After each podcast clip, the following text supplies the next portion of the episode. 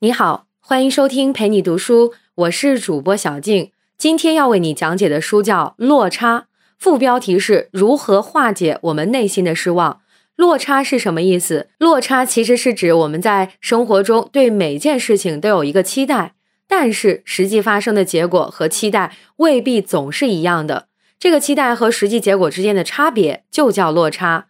比如，别人明明答应你下午五点钟把材料送过来，可他没到，你心中就会产生一个落差，会觉得这个人怎么会这样？或者你明明答应了别人按时赴约，可是没有去。无论你还是对方，因为这个落差就会心里有不愉快。你明明想这次考试的时候一定要考一个好成绩，结果最后的成绩是没及格。像这样的事情，就都属于因为落差给我们带来的失望。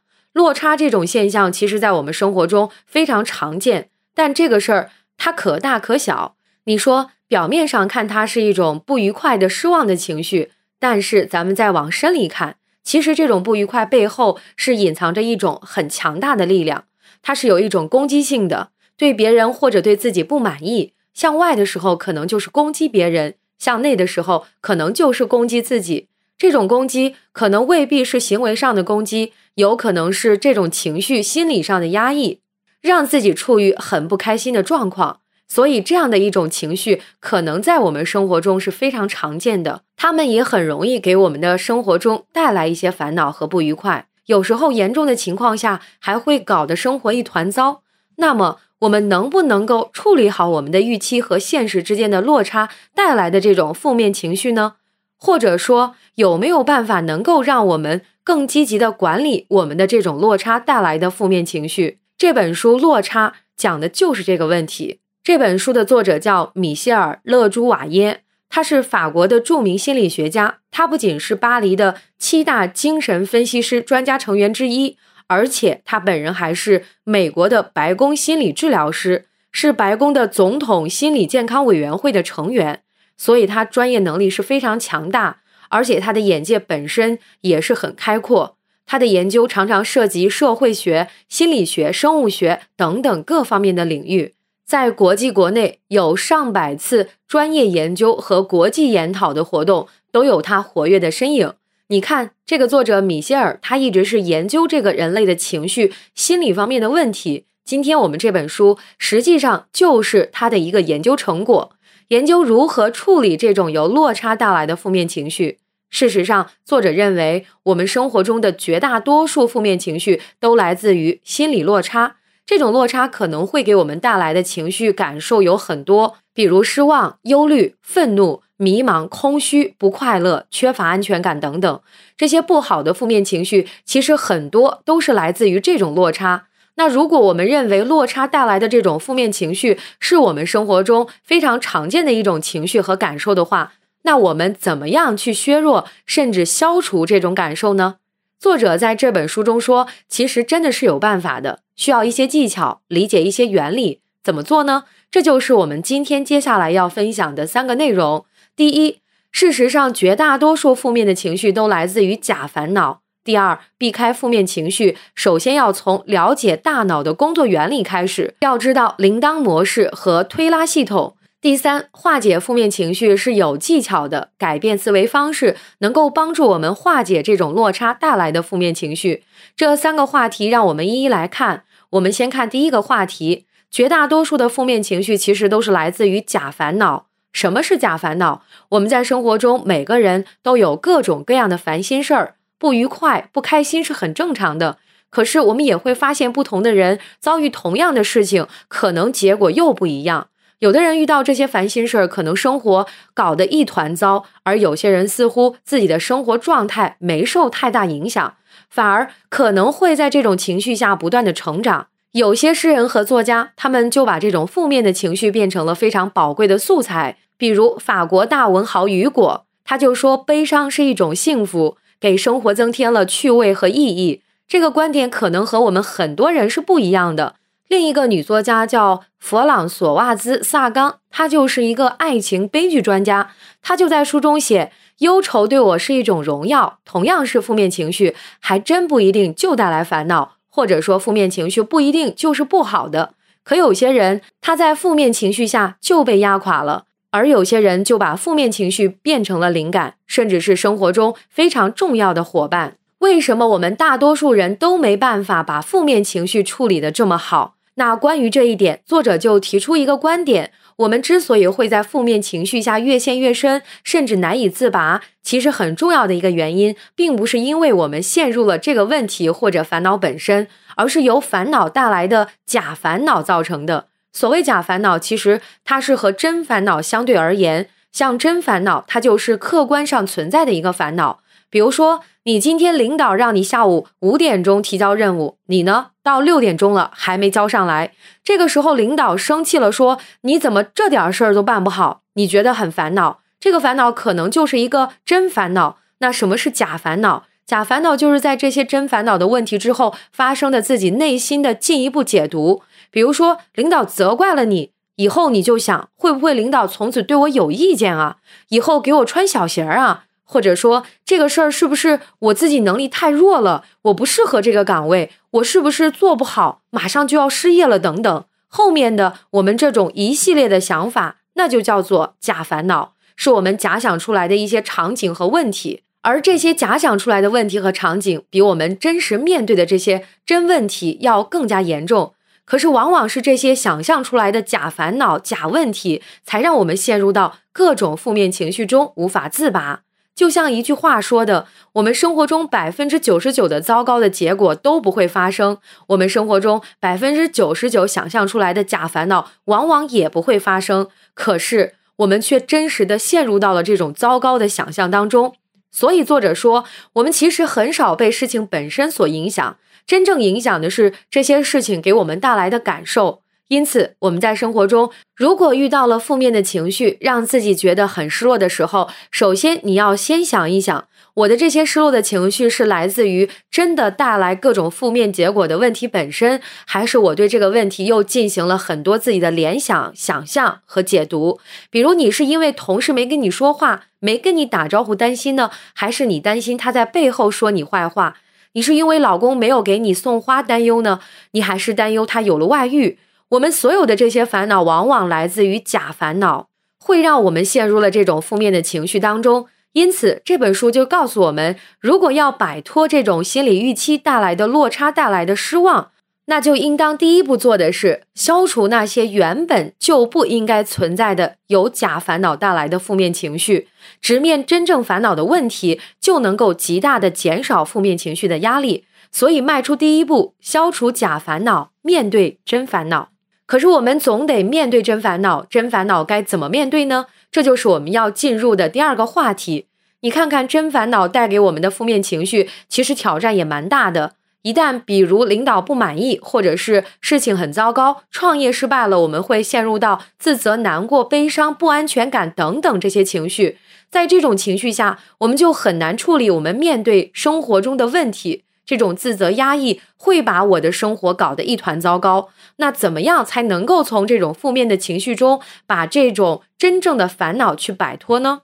这就要了解一下大脑研究当中的重要进展。这个进展有一个结论是说，我们的大脑很像一个领导，什么意思呢？确切的说，大脑中间有一个小球，这个小球它会向各个方向摆动，就好像这个铃铛内部的那个小锤子一样。你要从整体上看，那个大脑就好像一个铃铛。那这个小球的这个部分，在医学或者解剖学上，就把它叫做脑部扁导体或者大脑的边缘系统。我们的情绪包括哪些负面情绪，主要就是受这个大脑边缘系统所控制的。在我们大脑中，还有一部分区域，这部分区域叫做大脑新皮层。这个区域就是负责我们的理性思考、推理、分析等等这些内容。所以，你如果笼统的来看，大脑是有一个专门负责情绪的工作区，也有专门负责理性的工作区。明白了大脑的这个特点，似乎没什么稀奇的。可是有意思的是，大脑负责情绪和负责理性的这两个区域不能同时工作。也就是说，当我们感到很感动的时候，我们就会失去理智。而我们在思考问题的时候，就不容易开动感情。生物学家把这种现象就称为推拉系统。什么是推拉系统？所谓推，就是发生一件事，把这种事情产生的情绪往那儿推。推到里面这个小球大脑边缘系统的时候，情绪脑就会起作用。这个时候我们会感动、痛哭等等。而拉就是说，如果我们大脑把这个事往外推，推到大脑的这个新皮层，推到理性脑的这部分工作的时候，我们就会多思考，不太容易动感情。为了证明这个大脑存在的这个推拉系统，有人专门做了一个实验。他把这个实验分成了三个步骤。第一步是给志愿者就看这个让他们比较容易产生感情，比如难过或者是很感动的照片。这个时候你就扫描他们的大脑，大脑中就发现有那个情绪脑，也就是大脑的边缘系统活跃的特别异常，就是说他们都在动感情了。而与此同时，我们这种理性脑，也就是大脑新皮层却很安静，几乎没有怎么活动。那就说明看这种引发情绪的照片，就会让这个情绪脑活动。第二个实验，再把这个同样的志愿者拉过来，让他们做算术题、做推理分析的内容。这个时候再用仪器测他们的大脑，就会发现他的情绪脑没活动，而大脑新皮层理性脑这个部分非常活跃。这两个实验做了一个铺垫，真正关键的是实验的第三个环节。第三个环节就是让这些志愿者还看那些让他们情绪产生激动的照片，可是同时让他们数数，比如说给他们看一个婚礼求婚的照片，在调动情绪的时候，他们的情绪脑就会起作用。可是这个时候又给他安排任务，数一数照片上有多少个人，这就有意思了。就一部分是调动你的情绪脑。又一部分是让你理性的思考，那会怎么样？这时候研究就发现，当人们开始数图片上的人数的时候，大脑的新皮层活跃开始了，而情绪脑慢慢的冷静下来了。这个实验可是心理学上的一个里程碑。研究这个大脑的实验告诉我们，当我们在面临各种情绪的时候，如果能够让自己大脑的新皮层部分进行理性的思考的话，那它就能抑制和控制我们的情绪。换句话说，如果我们学会在有情绪的时候理性思考，我们就能更好的控制自己的情绪。不过，这种情绪控制它其实是有两方面的作用。对我们而言，我们可以从两个角度来利用它，一个就是正向利用，一个就是反向利用。什么意思呢？你看，正向利用这个实验结果就是说，我们应当顺应大脑的工作模式。比如说，如果我们要去听话剧、看表演、看一部感人的电影。这个时候，怎么样能让我们获得最大的享受和体验呢？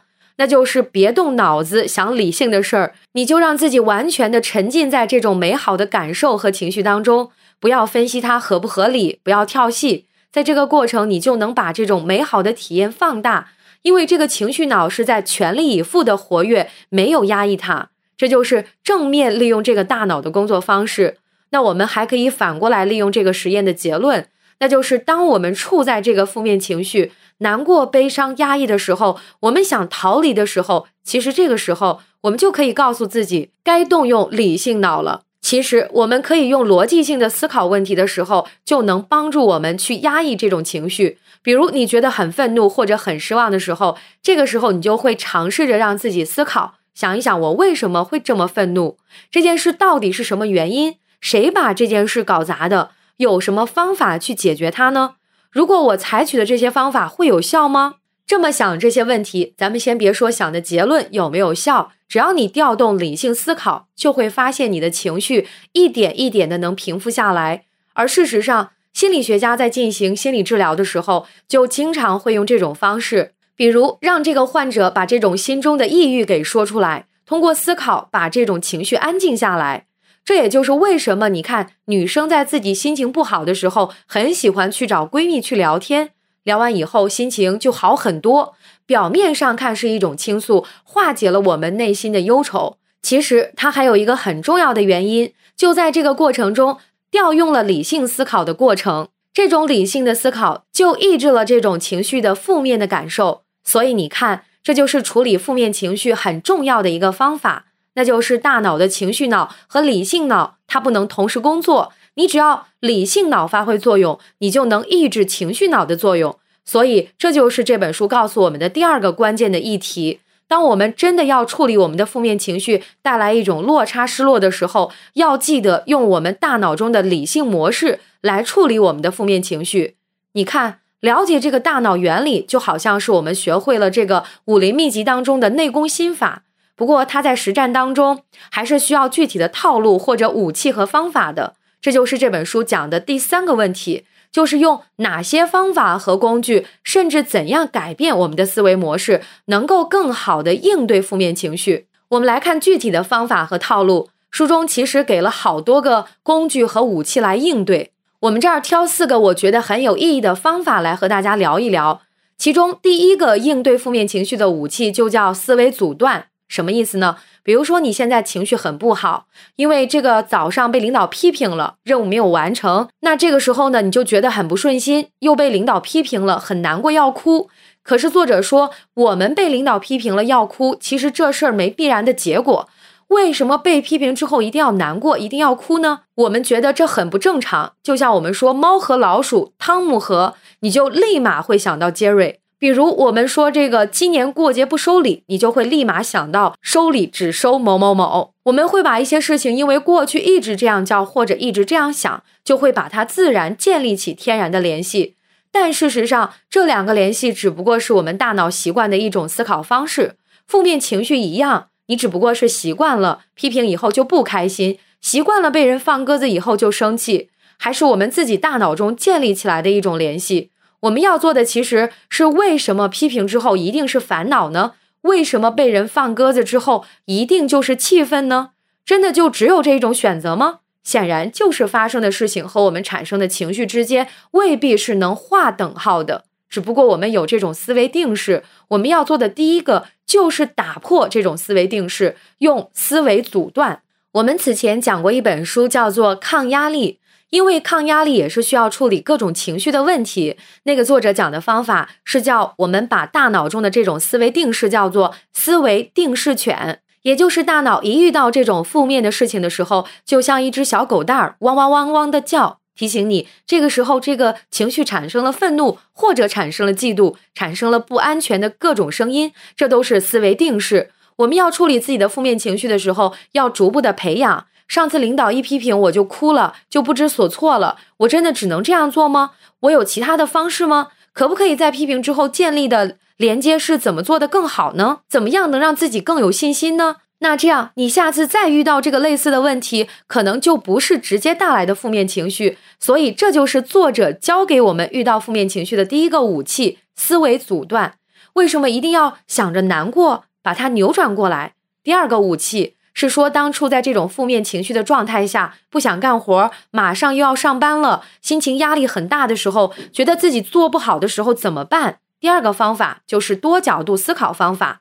书中有一个工具叫做疑惑十字符，什么意思呢？就是说，在遇到这种负面情绪的时候，大脑这个时候就是被这种情绪所左右了，也就是我们会放大我们所面临的困境或者不愉快的事情，会觉得自己的缺点这事儿的糟糕的严重性会很重，而陷入其中，不能全局看问题带来的一种结果。我们会过度简化问题，或者只关注问题的一个方向。永远很典型的现象就叫做房间中的大象，就是说，我们如果沉浸在某种状态或者情绪当中，即使你房间中出现一个大象，可能都注意不到。这就是一个处于负面的、消极的情绪的人，可能一旦沉浸进去，就算自己真的有很多优点，自己也看不到，那别人告诉你都不相信，那就很难客观的处理问题，就会更容易陷到这种情绪当中。怎么办呢？这个疑惑十字符就是为了解决这个问题的。这个疑惑十字符其实它是一个四象限，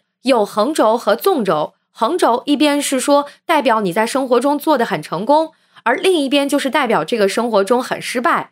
纵轴上半部分就是讲你这个缺点特别多，下半部分就是你没缺点，你身上全是优点。那这四个象限就会对应出四种类型的人。比如第一种类型的人就是说。他有很多缺点，很多毛病，可是这个人生活都成功了。还有种人，那就是他生活中没毛病、没缺点，可是生活过得一团糟，失败了。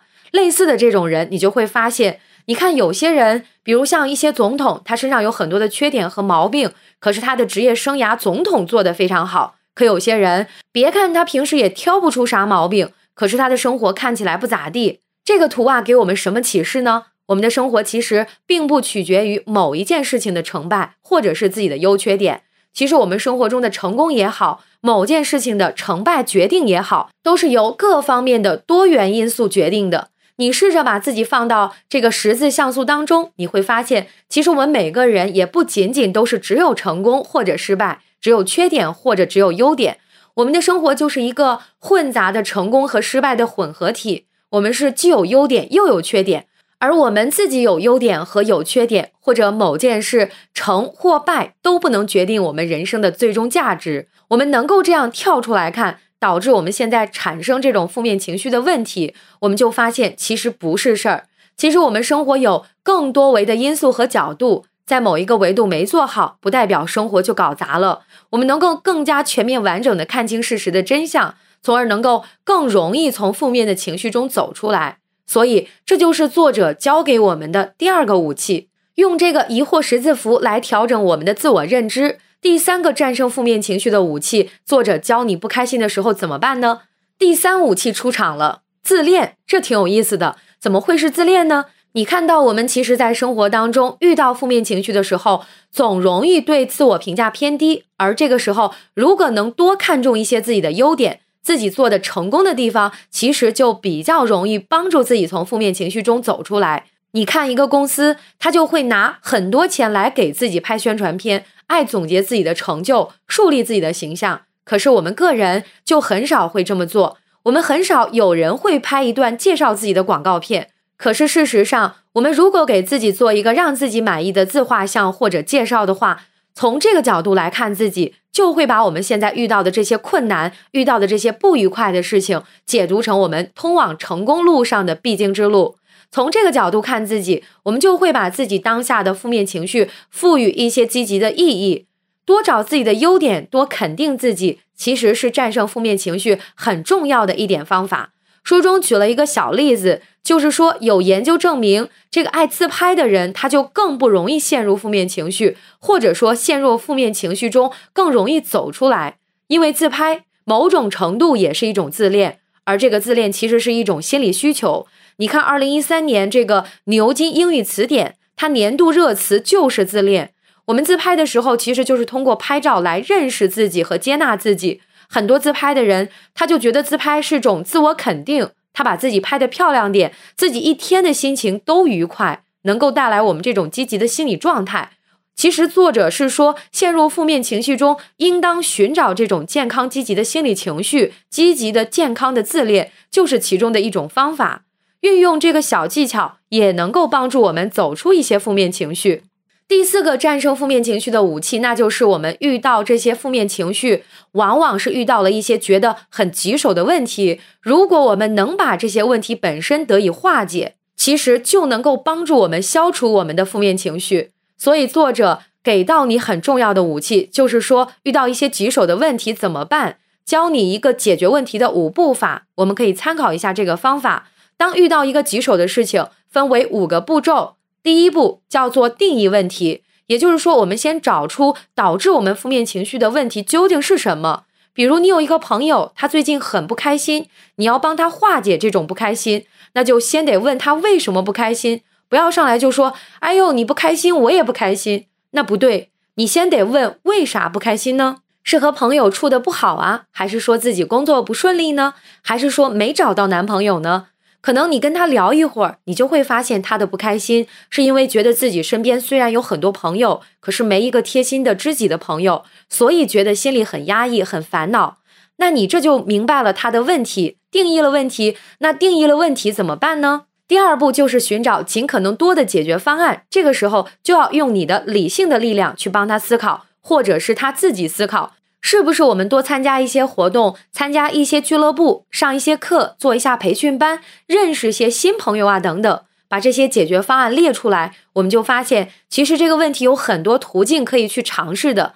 那就进了第三步，就是给这些解决方案找一个最可行的方案。比如在刚才列的这些方案中，最可行的方案是约一个自己比较有好感的朋友一块儿去吃个饭聊聊。找到这种可行的解决方案，就进入第四步。那就是给这个要做的事定一个计划。我们约人吃饭可能比较简单，但你也得约这个人是谁，打电话约时间，找饭店啊。那很多其他选择就更复杂。你就更需要一个相对完整的行动步骤。那最后一步就是付诸行动，检查效果。比如，你就约了几个朋友去聊天，聊完了以后，看看大家能不能发展成知己。那如果不行，我们再看看其他方面还行不行，或者换一个人。这样的话，就是说，我们即使一个没有通过这个方法解决问题，这个过程中，我们不断的在努力和改进，不断在寻找解决方案。其实这个时候，一方面事情在推荐，另一方面我们是在调用自己的理性思考来解决问题。这个时候，我们前面提到的大脑的工作原理，理性就会把负面情绪给压制住。